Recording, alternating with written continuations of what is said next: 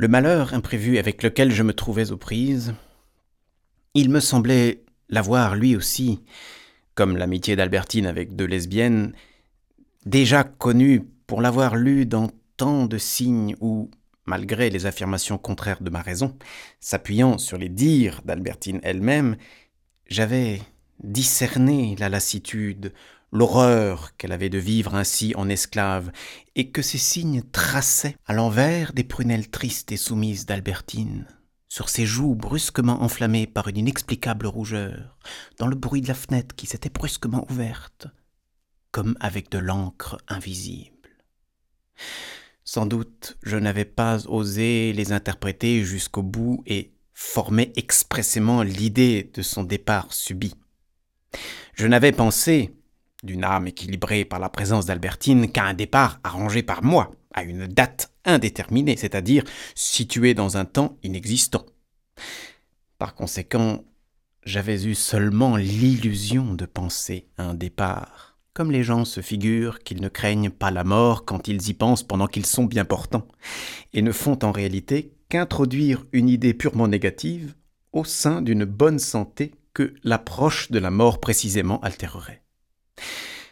D'ailleurs, euh, l'idée du départ d'Albertine voulue par elle-même eût pu me venir mille fois à l'esprit, le plus clairement, le plus nettement du monde, que je n'aurais pas soupçonné davantage ce que serait, relativement à moi, c'est-à-dire, en réalité, ce départ. Quelle chose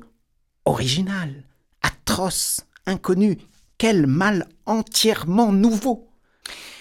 À ce départ, si je l'eusse prévu, J'aurais pu songer sans trêve pendant des années, sans que, mises bout à bout, toutes ces pensées eussent eu le plus faible rapport non seulement d'intensité, mais de ressemblance avec l'inimaginable enfer dont Françoise m'avait levé le voile en me disant Mademoiselle Albertine est partie. Pour se représenter une situation inconnue, l'imagination emprunte des éléments connus, et à cause de cela ne se la représente pas. Mais la sensibilité, même la plus physique, reçoit, comme le sillon de la foudre, la signature originale et longtemps indélébile de l'événement nouveau. Et j'osais à peine me dire que si j'avais prévu ce départ, j'aurais peut-être été incapable de me le représenter dans son horreur. Et même Albertine me l'annonçant, moi la menaçant, la suppliant de l'empêcher que le désir de Venise était loin de moi maintenant.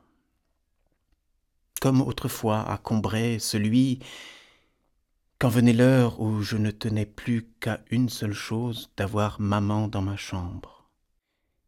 Et c'était bien en effet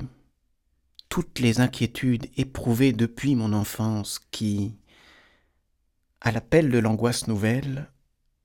avaient accouru la renforcer s'amalgamer à elle en une masse homogène qui m'étouffait.